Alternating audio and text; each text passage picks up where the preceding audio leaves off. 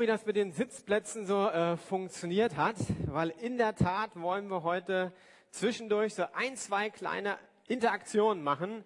Und deshalb gibt es diese kleinen Zettel, wo 0 bis 30 bedeutet 0 bis 30 Jahre. Ja. Draußen ist eine Flipchart, da steht's auch drauf. Und theoretisch sollte hier eine Folie auch am Anfang gelaufen sein, wo es auch drauf stand. Das heißt, ihr müsst euch nicht jetzt umsetzen, aber es kommt der Moment, von daher könnt ihr innerlich schon mal ähm, bereit sein. Es kommt der Moment, wo ich euch ermutige, ich werde es nicht kontrollieren, euch in diese Gruppen zu setzen. Ganz clevere fangen jetzt an, die Zettel auszutauschen. Das ist eine Möglichkeit, aber ich glaube, ich fange erst an zu predigen, dann machen wir die erste Übung. Aber möchte mich vorher bedanken. Und zwar habe ich mit Heiko Tim telefoniert, unserem Missionar in Amerika. Der ist dran an der Green Card und es ist alles Geld zusammengekommen. Und ich weiß, es ist auch wieder Geld aus der Gemeinde dabei gewesen. Von daher wollte ich mich einfach mal bei euch bedanken für alle eure Unterstützung. Heiko lässt ganz herzlich grüßen. Es ist total cool, dass ihr immer wieder dran seid. Und ich bin gespannt. Er hat jetzt eine Möglichkeit, eventuell ein WG-Zimmer zu bekommen. Das wissen auch einige. Das ist eine Riesenkiste weil es sehr schwer und teuer ist, in San Francisco Wohnraum zu mieten.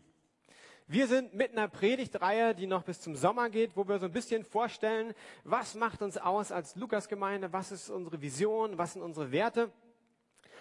Und heute ist die gute Frage, Brücken oder Endgeneration. Wir waren im Urlaub in Italien zusammen mit Familie Katanek und hat einen Tagesbesuch gemacht, so ein paar Stunden Fahrt zum Ätna. Der Vulkan angeguckt und so weiter. Und abends fuhren wir dann spät zurück auf der Autobahn. Wer italienische Autobahnen kennt, so richtig in der Pampa, die sind nicht stark beleuchtet. Und zu dem Zeitpunkt gab es eine riesige Baustelle. Und wir wussten, wir mussten da durch. Und ich habe auch nicht gedacht, dass ein Problem werden könnte. Auf jeden Fall war die sehr, sehr schlecht beleuchtet. Und ich sah meinen Vordermann abbiegen und bog einfach mit ab. Und wir fuhren also mitten auf eine Brücke rauf, wo nichts mehr war.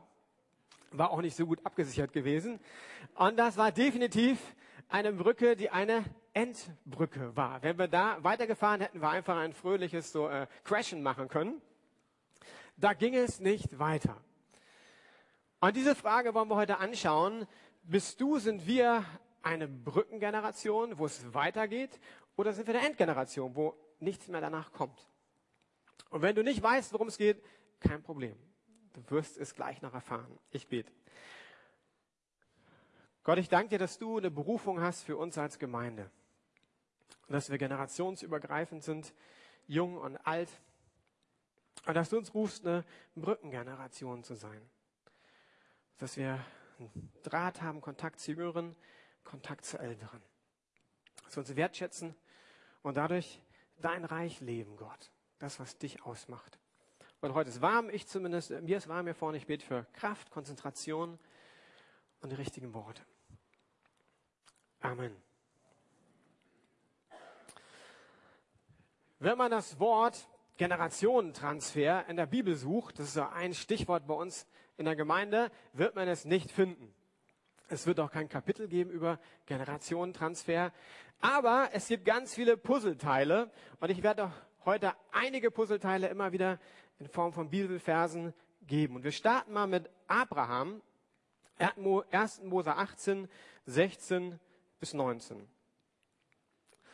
Da hatte Abraham Besuch von äh, Engeln und die ging los. Daraufhin brachen die Männer auf. Abraham begleitete sie ein Stück. Als sie auf Sodom hinabblickten, überlegte der Herr, soll ich wirklich Abraham verheimlichen, was ich vorhabe? Von ihm wird ein großes und mächtiges Volk abstammen, und alle Völker der Erde werden durch ihn gesegnet werden. Ich habe ihn auserwählt, damit er seine Nachkommen lehrt, nach meinem Willen zu leben und zu tun, was richtig und gerecht ist. Dann werde ich alle meine Versprechen einlösen, die ich ihm gegeben habe. Die Geschichte ist, dass äh, Sodom und Gomorra eine Stadt ist, die sehr, sehr schlecht war. Sie war so schlecht, dass Gott gesagt hat, das kann nicht so weitergehen. Und er überlegt, die, die Stadt muss irgendwie komplett zerstört werden, neu aufgebaut werden. Und fragt sich, kann ich das Abraham mitteilen? Das wäre eine ziemlich krasse Geschichte. Und sagt dann, soll ich es wirklich Abraham verheimlichen, was ich vorhabe? Von ihm wird ein großes, mächtiges Volk abstammen. Alle Völker der Erde werden durch ihn gesegnet werden. Das sind wir. Und dann kommt ein interessanter Satz. Ich habe ihn auserwählt, damit er seine Nachkommen lehrt, nach meinem Willen zu leben und zu tun, was richtig und gerecht ist. Also Abraham war ja der Stammvater von diesen drei Generationen, Abraham, Isaac und Jakob. Und scheinbar wählt Gott ihm aus nach einem ganz wichtigen Kriterium. Und zwar die Frage, wird er das, was er erfahren hat, weitergeben an die nächste Generation? Ich weiß nicht, wenn du Bundeskanzler wählen würdest oder jemanden bei der Arbeit als Verantwortlichen, wäre das ein Kriterium für dich? Wäre ein Kriterium, wie gut ist die Person, das, was sie erfahren hat, das, was sie kann, weiterzugeben? Ich würde denken, bei vielen von uns wäre das kein Kriterium für Leiterschaft. Leitet er gut? Wird er das gut machen? Wird er mich gerecht behandeln? Werden wir erfolgreich sein?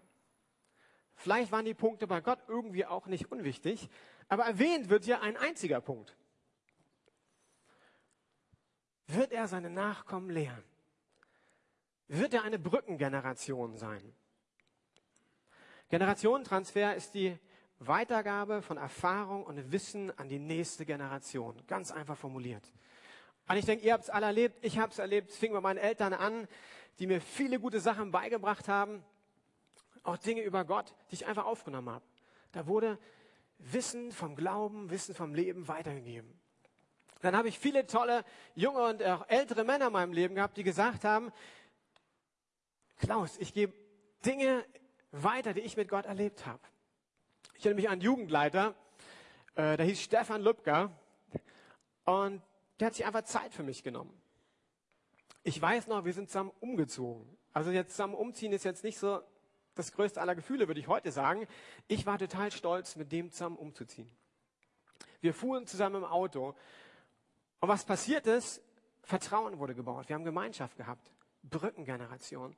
Und mitten während der Autofahrt merkte ich, ich habe die Freiheit, von einem Problem zu erzählen, wo ich noch niemand vorher erzählt hatte. Wir haben Zeit verbracht. Er hat an mich geglaubt. Und mittendrin im Umzug teilte ich plötzlich aus meinem Leben mit. Er war auch die Person, die die erste Andacht mit mir zusammen gemacht hat. Ich habe alles abgetippt mit einer alten Schreibmaschine und ich glaube, ich habe es komplett abgelesen. 1. Korinther 13, die Liebe. Ich weiß es bis heute. Eine Brücke, wo ich rübergehen konnte. Ich hatte einen Leiter bei Junge eine Mission, Amerikaner, Steve McPeak, wieder eine Brücke in mein Leben hinein. Der hat, glaube ich, drei junge Leiter damals ausgewählt. Wir haben zusammen gefrühstückt, alle paar Wochen. Und er hat aus seinem Leben erzählt. Und ich war so stolz. Das war der Zentrumsleiter. Das war sozusagen, also mein Vorbild. Und er sagte, hey, wollen wir uns treffen? Ich möchte in dein Leben investieren. Er baute eine Brücke in mein Leben hinein. Generationentransfer ist auch ein Wahrnehmen, Wertschätzen und Lernen aus der Vergangenheit, von dem, was Gott in der Welt schon gewirkt hat. Jeremia 6,16 ist ein interessanter Vers. Da steht, und deshalb spricht der Herr auch, bleibt stehen, schaut euch um, erkundigt euch nach den Wegen, auf denen eure Vorfahren gegangen sind und prüft, was der Weg ist, der mir Gott gefällt. Auf dem sollt ihr gehen, dann werdet ihr innerlich ruhig werden. Erkundigt euch nach den Wegen, auf denen eure Vorfahren gegangen sind. Das heißt, alle Jüngere, es ist nicht egal, was vor euch passiert ist. Ihr sollt euch erkundigen. Wir kommen später zu den Älteren. Ihr sollt fragen, sag mal, Papa, wie war denn das bei dir? Oh, ist ja uncool, meinem Papa nach was zu fragen oder so, ne? Ich würde sagen, nein, das ist cool, erkundige dich mal. Wir haben beim Teenie Glaubenskurs immer wieder das Thema Gottes Stimme hören. Und ich merke immer wieder, boah, das ist ein Thema, was gar nicht so einfach ist. Und machen wir so eine Runde, hey, wie ist das bei dir? Hast du schon mal irgendwie Gottes Stimme gehört? Und immer wieder habe ich dann Teens, die sagen, nee, habe ich noch nicht. Und ich kenne die, ich bin mir sicher, die haben schon Gottes Stimme gehört. Nee, weil sie haben noch keine hörbare Stimme gehört. Sie haben nicht irgendwie einen Engel gesehen. Gleich, ich habe noch nicht Gott gehört. Und dann sage ich häufig, pass auf, geh doch mal zu deinem Mama oder zu deinem Papa, wenn ich die kenne, stell denen doch mal die Frage, hey, wie hört ihr Gottes Stimme?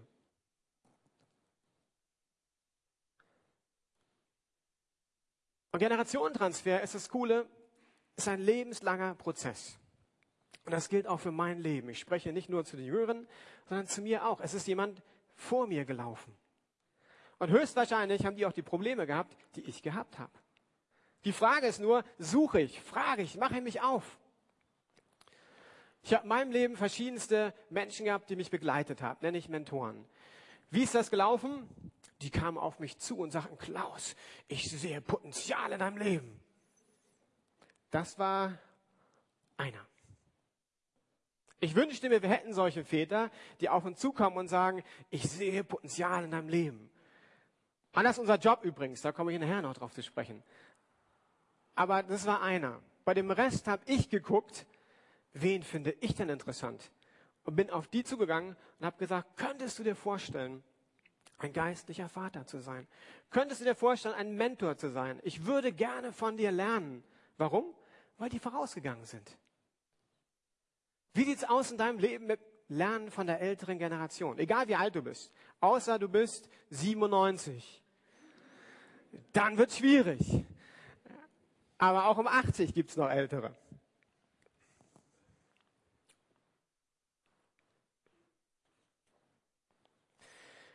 Generationentransfer ist ein Zusammenwirken der Generationen.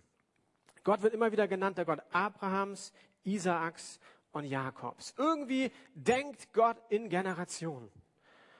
1. Korinther 13 ist ein Vers oder mehrere Verse, die den Leib Christi beschreiben als Körper. Und das nehmen wir oftmals für Begabung, aber wir können es auch für Generationen nehmen. Jede Generation hat was zu geben. Und wenn Carsten hier ist, dann sozusagen ist er unser Kassierer, aber er ist auch eine Generation.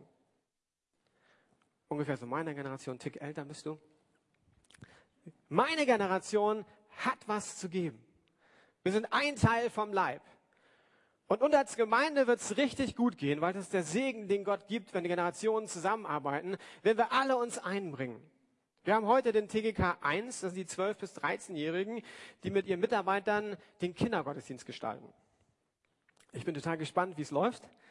Äh, also die 12 bis 13 gestalten dann für die 7 bis äh, 12-Jährigen. Wir wollen, dass sie lernen, ihren Teil einzubringen. Und das gilt für jede Generation, nicht nur jetzt, wenn ich so drei Altersstufen irgendwie zusammengestellt habe. Wir brauchen uns, wir sind ein Leib. Und das Beispiel ist so plastisch 1. oder 13. Nimm doch einfach mal ein Auge, reiß es raus und probier Fußball zu spielen. Läuft nicht so gut. Kannst nicht mehr dreidimensional gucken. Und deshalb ist deine Generation wichtig. Es gibt einen Vers in Joel 3, Vers 1. Jetzt kann man vielleicht sagen, passt der Klaus? Ich fand ihn irgendwie passend, weil da steht in den letzten Tagen, spricht Gott, werde ich meinen Geist über alle Menschen ausgießen. Eure Söhne und Töchter werden Weissagen. Eure alten Männer werden prophetische Träume und eure jungen Männer Visionen haben. Ich fand ihn mega passend. Warum? Gott sagt nicht einfach, den äh, Männern werde ich Träume, Visionen, geben und weissagen lassen, sondern scheinbar sieht Gott wieder drei Generationen. Söhne, Töchter, junge Männer, alte Männer.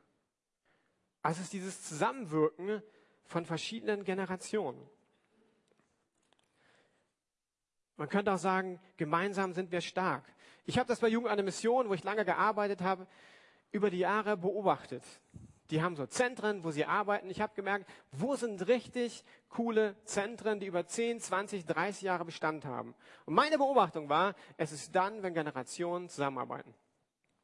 Hast du ein Zentrum, wo junge Leute sind, die sind oftmals stark für eine gewisse Zeit und dann fängt es an zu bröckeln. Das Gleiche habe ich entdeckt bei einem Netzwerk, was ich geleitet habe. Es war ein Kingskids Netzwerk, so Kinder-Teenie-Gruppen. Und wir haben die über Jahre begleitet. Und ich habe gemerkt, die Gruppen sind richtig gut langfristig, wo meist ein älteres Ehepaar drin ist. Die Gruppen, die nur Kinder und Teenies haben, die sind ein paar Jahre richtig gut gelaufen und dann wird es schwieriger. Und das gleiche glaube ich für Gemeinde. Wenn wir Gemeinde sein wollen über die 100, 200 Jahre, 300 Jahre, ich glaube, so tickt Gott. Dann geht es darum, dass wir als Generation, Generation zusammenwirken, zusammenlaufen. Norm Willis, ein Pastor aus den USA, hat Folgendes gesagt. Eine Brückengeneration bewahrt ein waches Bewusstsein für ihre Verantwortung gegenüber den vorangegangenen als auch den kommenden Generationen. Die grundlegende Auffassung einer Brückengeneration besteht darin, dass ihre Aufgabe, Aufgabe darin sieht, die Wahrheit zu erkennen, die ihr von der älteren Generation vermittelt wird und diese an diejenige Generation weiterzugeben, die nach ihr kommt. Ein wachsendes Bewusstsein für ihre Verantwortung zur älteren Generation, zur jüngeren Generation. Eine Brücke sein. Bist du eine Brücke? Ich möchte mal so anschauen, Generationentransfer mit Gott. Wie, wie könnte das in der Lukasgemeinde aussehen? Probiert so ein kleines Chart zu machen, äh, um eine Übersicht zu geben. Was ist so die Grundlage von Generationentransfern? Ich würde sagen, das fängt mit dem an, was Rüdiger letzte Woche gesagt hat. Es fängt mit Jüngerschaft an. Dass alle, die hier im Raum sind, also wenn du zu Lukas gemeint wirst, sagen, wir wollen Jesus nachfolgen. Generationentransfer mit Gott ist nicht, wir verbringen Zeit miteinander als Ältere und Jüngere. Das ist auch.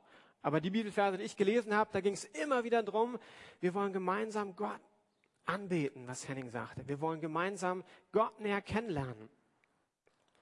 Und jeder von uns, und das macht uns einzigartig, hat Jesus als Mittelpunkt.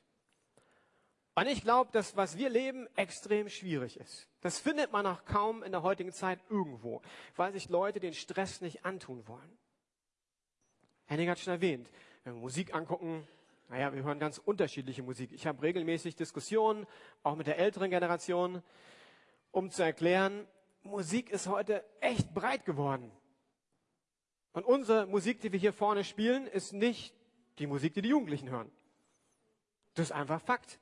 Mir ist aber auch klar, dass die Musik, die wir spielen, nicht die Musik ist, die die Senioren hören. Weil die viel lieber den Pfingstjubel hören. Und deshalb kann es für mich, für Generationentransfer, nur einen Weg geben. Jesus ist unser Mittelpunkt. An dem orientieren wir uns. Und jeder von uns sagt, wir wollen wachsen. Wir wollen Jesus nachfolgen. Ich habe ein gutes Beispiel gefunden, und zwar beim Frühgebet. Wir haben einmal in der Woche treffen sich einige Männer und Frauen zum Frühgebet für Politik und Wirtschaft. Peter, wann trefft ihr euch? Du bist irgendwo Mittwoch? Mit Dienstags 7 Uhr, ne? Ich wusste, es ist früh. Dienstags um 7 Uhr. Und dann komme ich rein am Ende um acht oftmals, aber dann sehe ich verschiedene Generationen, die zusammenkommen. Ich sehe Peter, das ist mit so der Älteste, der betet. Dann sehe ich irgendwie die mittlere Generation. Ein Jüngerer ist dazugekommen. Und ich merke, ja, die sind gemeinsam unterwegs. Sie beten zusammen. Ich merke, da ist ein fröhliches Gelächter, wenn ich normalerweise reinkomme. Und das ist total spannend. Das soll die Lukas-Gemeinde sein. Bist du begeistert von Jesus? Wenn wir Generationentransfer angucken, geht es nicht darum, dass ich zuallererst ein bisschen Geld vielleicht weitergebe oder freundlich bin, sondern zuallererst geht es darum, Jesus weiterzugeben. Und ich glaube, wenn wir diesen Wert mehr und stärker entdecken wollen, ist die Frage, hey, wie begeistert bist du von Jesus? Das ist das Hauptding, was wir weiterzugeben haben. Und das so für mich die Grundlage. Und wenn du nicht begeistert bist, ihr kennt mich ja, dann sage ich immer, gar kein Problem. Die Frage ist nur, was machst du? Weil das ist der Kern, was wir weiterzugeben haben. Jesus Christus. Wie ist der Umgang miteinander? Wie sollte er sein? Ich glaube, Generationentransfer wird nur funktionieren, wenn wir demütig werden. Es geht nicht um mich, es geht nicht um meine Generation, es geht um Jesus. Paulus sagt, ich aber muss abnehmen, Gott aber muss zunehmen. Es geht nicht zuallererst um meine Bedürfnisse, sondern es geht um Jesus. Und dann geht es darum, gemeinsam lebenslang zu lernen. Heute Morgen mit Peter gebetet, das ist äh, ein Vorbild von mir, wo ich weiß, Peter will lebenslang lernen. Er liebt Jesus und ich liebe es, mit Peter zusammen zu sein, aus verschiedenen Gründen, aber ein Grund ist, weil er Jesus liebt. Und ich habe diese Woche Mittwoch gebetet, äh, Donnerstag war es, in einem sehr interessanten Pastorenkreis. Das sind Pastoren, die Gott lieben, die Stadt lieben, Einheit lieben, Jesus lieben und ich bin der Jüngste. Eine ungewöhnliche Konstellation. Also der Älteste ist um die 80.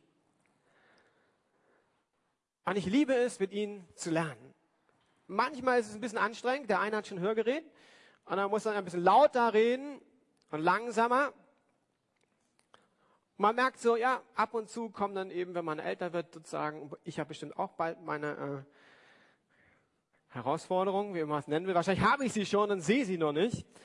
Aber interessant ist, da war ein Mann dabei, der ist äh, um die 80, ich meine 82, Eckehard Neumann. Ich weiß nicht, ob einige von denen äh, ihn vielleicht kennen der hat mit den Josa, das Josa-Werk oder Dienst in Zagelsdorf gegründet und geleitet. Und wir haben füreinander gebetet und er sagte, Brüder, könnt ihr für mich beten? Es war ähm, keine Frau, doch, waren noch Schwestern dabei. Also, Brüder und Schwester, könnt ihr für mich beten? Er hätte eine Verheißung, eine, ein Versprechen Gottes bekommen, dass er noch was, eine Aufgabe hat. 82. Und wir waren ganz gespannt, was denkst du, was ist? Er ist nicht ganz sicher, aber er hat empfunden, ein Jahr mit zwölf jungen Leitern zusammenzuleben.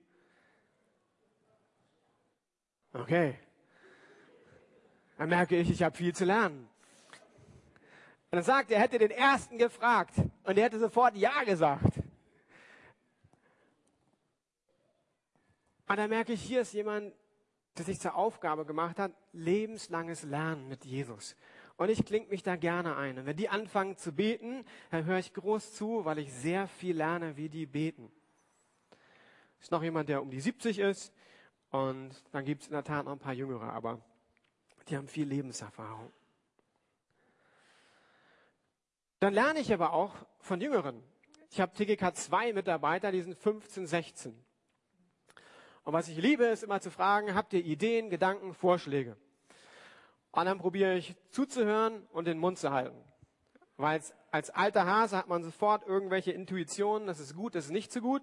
Und ich hoffe, gelernt zu haben, ruhig sein, zuhören, checken. Mit Gott auch abchecken, vielleicht ist eine gute Idee. Und bei diesem Kurs war es wieder richtig gut, weil die hatten ein paar echt gute Ideen. Ist es immer einfach? Nein. Wir hatten letztes Wochenende eine Übernachtung und sie sagten, wir könnten zelten.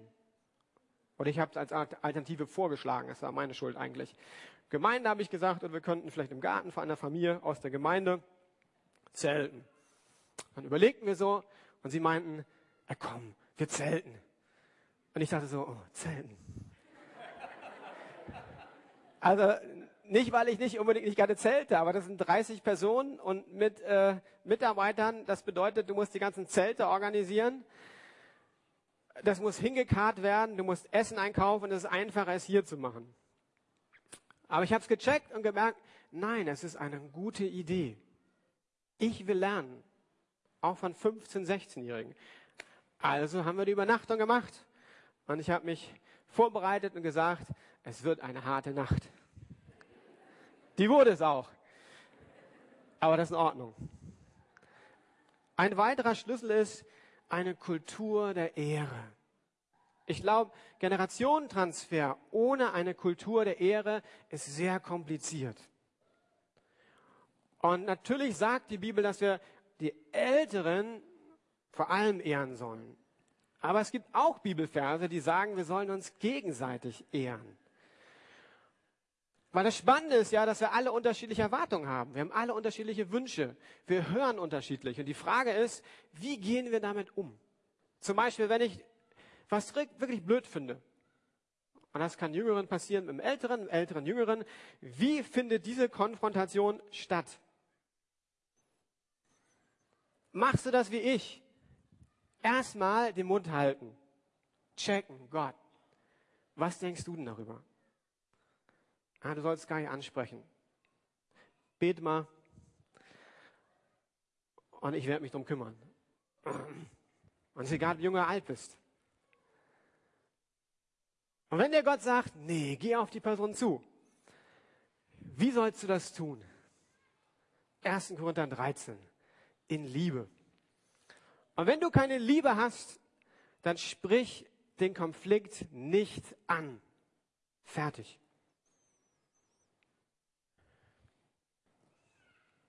Da musst du dir Zeit nehmen, das Ding mit Gott durchzubeten. Und wenn du merkst, du kannst in Ruhe das ansprechen, dann ist es okay. Mein Traum ist, und ich hoffe, dass ich ein Bild mal während der Predigt, dass wenn Leute in die Gemeinde reinkommen, sie merken, irgendwie sind wir anders, wie wir miteinander umgehen. An einem Punkt ist, wie interagieren wir? Sind wir wertschätzend? Wie begrüßt du Leute? Begrüßt du überhaupt Leute von einer anderen Generation? Oder gehst du schnurstracks auf deine Gruppe zu? Das sind meine Buddies. Die anderen habe ich schon mal gesehen, aber du musst jetzt nicht alle begrüßen, das wäre zu viel. Aber eine Kultur der Wertschätzung ist, die zu begrüßen, die zum Beispiel neben mir sitzen. Oder die zufällig da mal neben mir stehen in der Warteschlange beim Essen. Hallo, ich bin der Klaus. Ich habe dich noch gar nicht irgendwie äh, kennengelernt. Wer bist du denn? Boah, ich bin schon ein Jahr hier. Passiert mir ab und zu. Und dann stellt man sich vor und lernt sich kennen. Das ist eine Kultur der Wertschätzung. Was ist so der Rahmen von Generationentransfer? Es ist natürlich Beziehung. Generationentransfer ohne Beziehung funktioniert nicht. Aber das fängt in der Familie an, da habe ich ja vor einigen Wochen drüber gesprochen. Von daher, da werde ich nicht drüber reden. Aber ich will meine Omi noch als Beispiel bringen. Meine Omi war echt cool. Die ist jetzt beim Herrn und ich habe sie regelmäßig besucht. Und es war so gut, meine Oma im Seniorenheim zu sehen. Weil sie hat die uns geliebt bis zum Schluss. Und wenn sie mich angeguckt hat, hat sie gestrahlt. Und sie war bekannt im Seniorenheim dafür, dass sie, solange sie konnte, gedient hat. Sie war die Person, die mit abgedeckt hat. Da müssen ja so Platzdecken und so weiter hingelegt werden. Bis zum Schluss war meine Oma dabei. Ich weiß, dass meine Oma bis zum Schluss für mich gebetet hat. Und das alles in Beziehung eingebettet. Bei Jugend der Mission hat sie mich finanziell unterstützt.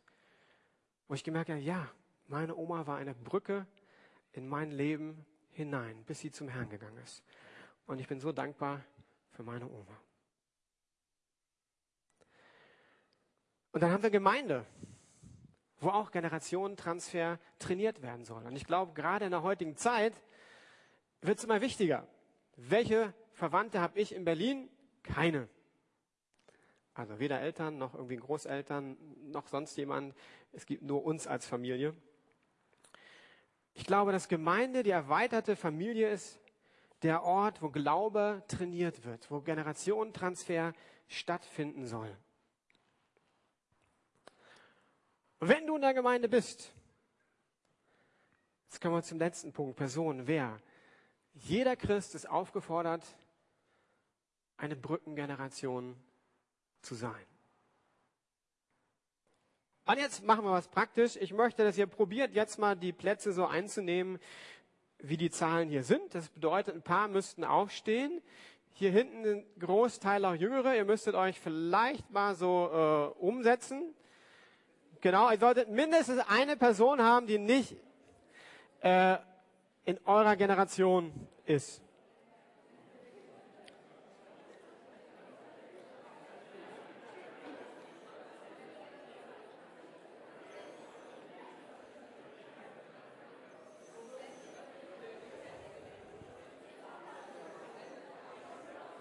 Sehr gut, fängt an zu murmeln.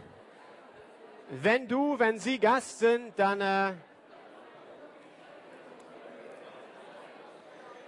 dürfen Sie auch entspannen.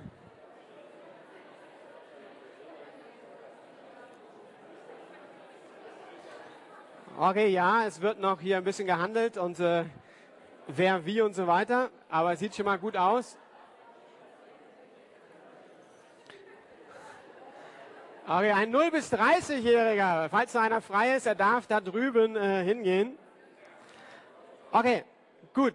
Ist in Ordnung, weil wir nehmen nur zwei, das, das, das ist einfacher als drei. Wenn ihr zu dritt seid, geht's aber auch. An dem Punkt kurz, ich habe 0 bis 30, 30 bis 60 einfach persönlich genommen. Das hat keine irgendwie besondere Referenz oder so. Und alle in meinem Alter, ja, ich bin auch 30 bis 60, so ist das Leben. Ist aber auch Realität, ich werde 50, von daher ist so, wie es ist. Okay, ihr dürft euch gleich vorstellen natürlich, falls ihr euch noch nicht kennt. Und ich habe eine ganz, ganz kleine Frage, leichte Frage, äh, womit wir mal anfangen. Und zwar, würdest du eine Person aus der Bibel sagen, also deine Lieblingsperson aus der Bibel, warum fasziniert dich diese Person? Warum bewegt sie dich? Warum ist sie für dich interessant? Okay? Ich glaube, die Frage ist nicht so komplex. Wenn du Gast bist, herzlich willkommen, entspann dich, lerne die Person kennen. Du musst nichts mitmachen, was ich mache. Machen wir nicht jeden Sonntag. Aber okay, stellt euch vor und erzählt eine Person aus der Bibel, die euch fasziniert. Warum?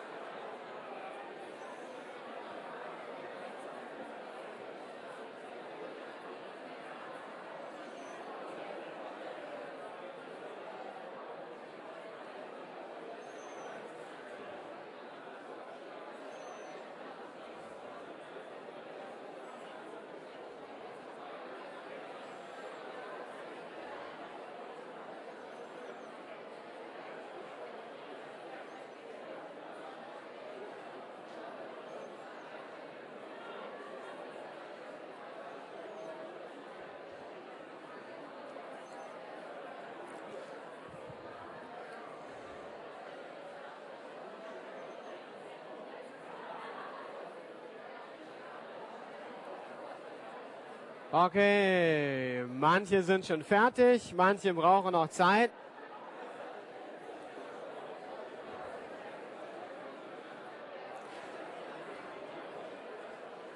Gut, wir machen hier mal einen Punkt. Ihr seid äh, sehr gut schon mal unterwegs, das freut mich.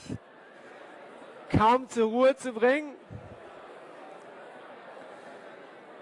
Das werte ich als positives Zeichen. Ihr habt aber nach dem Gottesdienst auch noch Zeit.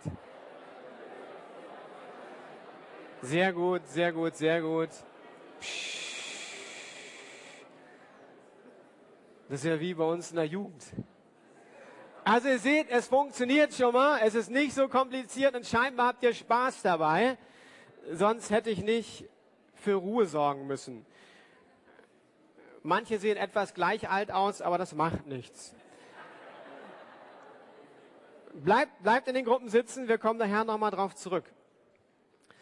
Wie kann Generationentransfer in der Lukas-Gemeinde aussehen? Einfach ein paar Beispiele, die ich auch erlebt habe. Das erste ist Freundschaften. Ich würde mich freuen, wenn in der Lukas-Gemeinde Freundschaften entstehen, generationsübergreifend.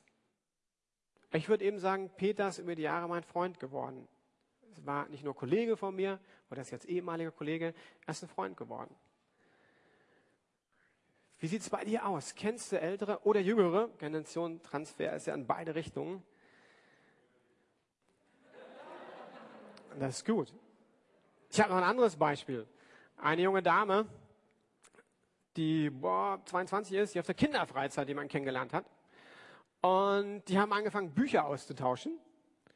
Fand ich ganz interessant. Da wurden Bücher immer ausgetauscht sonntags. Und plötzlich wurde sich gegenseitig eingeladen. Äh, und dann haben die sich besucht. Also ich sage 10 und 22. Wo ich sagen würde, naja, so viel hat man jetzt nicht miteinander zu tun. Die wohnen auch relativ weit weg voneinander und fangen an, sich zu verknüpfen. Total interessant, spannend. Das liebe ich. Wie sieht's mit geistlicher Vaterschaft aus? Können wir auch Mentoring nennen oder Seelensorge. Hast du einen geistlichen Vater, eine geistliche Mutter? Ich mache jetzt keine, keine Handzeichenfrage. Für mich hat das viel mit Hunger zu tun. Habe ich Hunger von der Generation, die vor mir gelaufen ist, zu lernen? Meine Generation. Freunde, wir sind am guten Punkt. Brücken- oder Endgeneration. Geben wir noch mal Gas? Ich will Gas geben, Freunde. Ich will nicht auslaufen. Ich will Gas geben und sagen, ich will Jesus näher kennenlernen. Ich habe Glauben für unsere Gemeinde, dass wir mehr Wunder sehen. Dass wir Anbetungszeiten haben, wo wir die Gegenwart Gottes stärker spüren. Dass wir die Bibel neu entdecken. Wenn du also in meinem Alter bist, um die 50, wie sieht das aus mit deiner Leidenschaft? Weil du hast nur das zu geben, was du hast. Und wenn wir wieder die Brückengeneration nehmen, du kannst nur die Leidenschaft geben, die du hast. Und ich habe eben ganz viel von älteren Geschwistern profitiert. Jetzt ist mir klar, wenn alle in meinem Alter sagen, ich suche einen geistigen Vater, Klaus, gib ihn mir. Ich werde innerhalb kürzester Zeit am Ende meiner Kapazitäten von älteren Männern und Frauen verteilen. Das Problem haben wir aber noch nicht. Ich kann euch verraten, ich weiß nicht, wie es Rüdiger oder Hans-Peter geht, es kommt fast nie ein 50-Jähriger oder ein 50-Jähriger auf mich zu und sagt, Klaus, kennst du einen geistlichen Vater, eine geistliche Mutter? Ich möchte lernen. Von der Ja kommt nicht alle auf einmal, aber bisher habe ich das Problem nicht. Sondern sehr, sehr wenige kommen. Tendenziell wenn eher Jüngere. Wir brauchen genauso geistliche Väter, die wiederum, also ich bin auch ein geistlicher Vater, ihr 50-Jährigen. Wie sieht es mit euren geistlichen Töchtern und Söhnen aus? Es sollte ganz normal sein, dass auch ihr geistliche Söhne und Töchter habt. Brückengeneration. Nach oben, nach unten. Ich hatte Freitag ein Gespräch mit einer jungen Dame, die sich taufen lässt. Und ich probiere eine Sache neu zu entwickeln und zu sagen, jeder, der sich taufen lässt, sollte einen Taufpaten oder eine Taufpatin haben. Und es war ein ganz süßes Gespräch. Wir haben über die Taufe gesprochen, über Vergebung der Sünden. Und sie fragte mich so ganz süß, sag mal Klaus, was mache ich denn jetzt, wenn ich wieder sündige? Weil ich hatte erklärt, eben Sünde, Taufe und bewusst Sündenvergebung, Lebensbeichte habe ich gesprochen. Und dann habe ich gefragt, hast du denn jemanden, wo du hingehen kannst, wo du einfach solche Fragen stellst. Ist ja nicht so kompliziert, als älterer Christ die Frage zu beantworten. Dann sagte sie nein. Ich sage, genau deshalb möchte ich gern, dass wir Taufpaten haben. Dass du eine Person hast, wo du hingehen kannst, einfach Fragen stellst. Wir brauchen geistliche Väter und geistliche Mütter. Rüdiger hat, glaube ich, irgendwie letzte Woche über Dienstbereiche gesprochen, Coaching. Mein Traum ist, dass wenn wir zwei an der Technik haben, einen älteren, einen jüngeren, dass Generationentransfer stattfindet. Und nicht nur Wissen von der Technik wird weitergegeben, sondern, das wird ja mein Bereich mit sein, Jüngerschaft wird gelebt. Jemand kommt permanent zu spät. Was ist ein Generationentransfer? Jüngerschaft. Dass der Ältere irgendwann sagt, komm, wir gehen mal einen Kaffee trinken. Ich erzähle dir mal aus meinem Leben, falls er das Problem hatte, mir ging es genauso in deinem Alter, ich habe es nie geschafft, pünktlich zu kommen. Dann habe ich angefangen zu arbeiten und ich musste schnell lernen, es ist wichtig, pünktlich zu kommen. Wie geht dir das? Ich habe gemerkt, du bist regelmäßig unpünktlich. Erzähl doch mal, wie, ist das für dich? Ja, hm.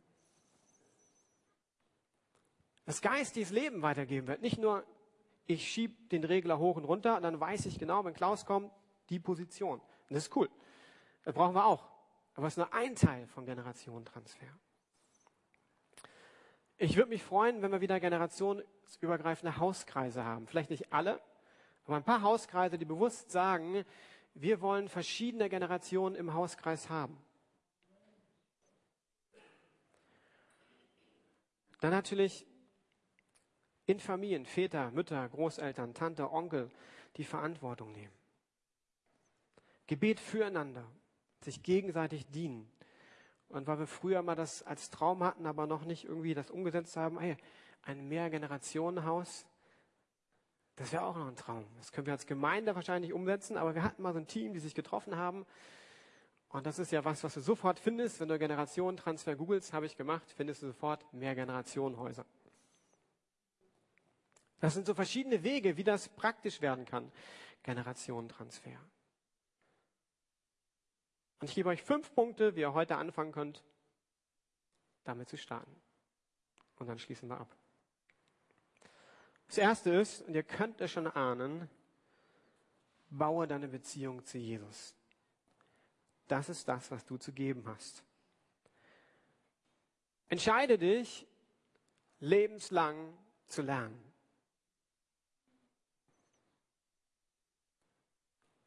Geh auf Menschen zu und stelle Fragen. Erzähle von dem, was du mit Jesus erlebt hast. Baue verbindliche Beziehungen. Zum Beispiel Mentoring, Seelsorge oder anderes. Und investiere in die nächste Generation. Und wenn du nicht weißt, wie, komm auf mich zu. Es gibt viele Möglichkeiten, wie man investieren kann. Und da wir schon in den Gruppen sind, machen wir was, was wir sonst nie machen ist für die einen leichter, für die anderen schwieriger. Und zwar darfst du jetzt einen Punkt nehmen, der dir irgendwie in der Predigt wichtig geworden ist, wo du sagst, der hat mich angesprochen. Und den darfst du deinen Nachbarn mitteilen. Wenn du dir was vorgenommen hast und gemerkst, ja, das ist eigentlich ein Punkt, den wollte ich immer schon mal angehen. Und der wurde heute Morgen angesprochen. Dann darfst du das deinem Nachbarn sagen. Und wenn ihr wisst, ah, das sind Freunde, wir kommen aus der Lukasgemeinde, dann würde ich euch ermutigen, füreinander zu beten. Das machen wir auch normal nicht im Gottesdienst, aber so empfunden, das ist ein guter Punkt, wie wir die Predigt abschließen können. Von daher könnt ihr gerne mal die fünf Punkte angucken, aber es kann irgendwas sein von der Predigt, wo du sagst, das will ich mitnehmen. Das will ich anwenden. Und dann tauscht er kurz aus, betet füreinander, fragt kurz, ob der andere sich wohlfühlt. Das ist total okay. Manche beten leise innerlich. Das ist auch herzlich willkommen in der Lukas-Gemeinde. Und vielleicht hast du jemanden, der gar nicht beten möchte, dann, hey, die WM ist da, ihr dürft euch gerne austauschen über Deutschland, ob wir gewinnen oder nicht. Äh, ich habe immer so ein Wort, was ich sage, Freiheit. Also wenn ich sozusagen herausfordere, gibt es Freiheit. Und wenn du sie Gast sind, bitte, es gibt Freiheit.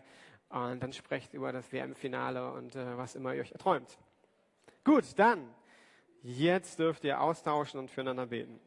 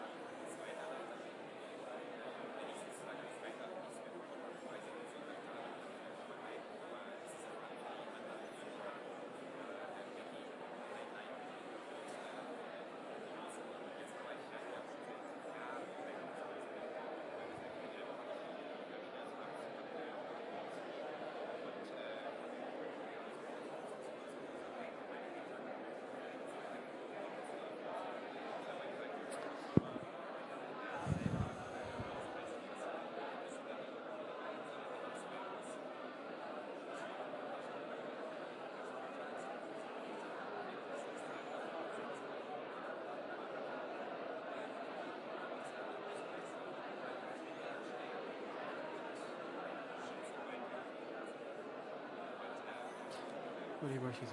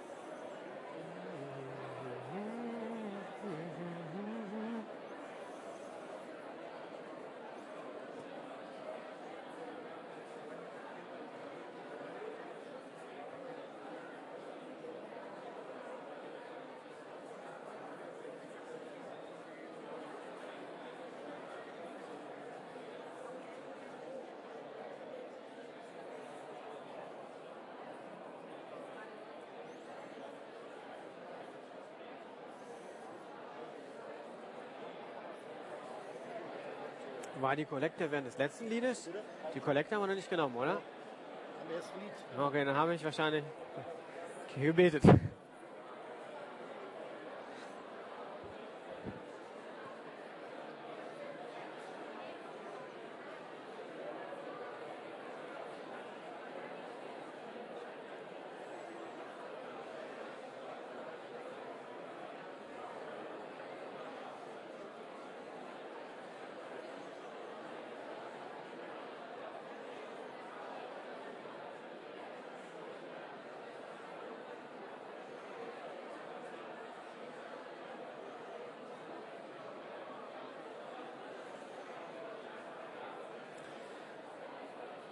So, ihr dürft langsam zum Ende kommen.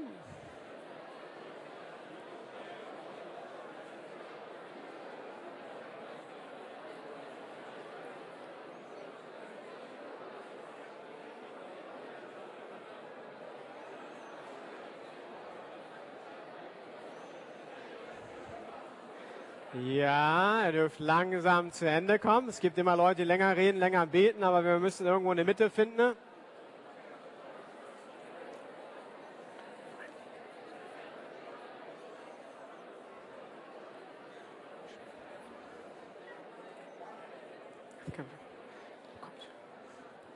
So, wenn ihr noch länger reden wollt, haben wir nach dem Gottesdienst Zeit im Café. Das wird sowieso meine Einladung am Ende sein. Aber ich freue mich erstmal, dass ihr tatsächlich gut ins Gespräch kommt. Ich euch unterbrechen muss. Und wir wollen langsam zum Ende kommen, mit einem Lied abschließen und ich bitte euch dazu aufzustehen.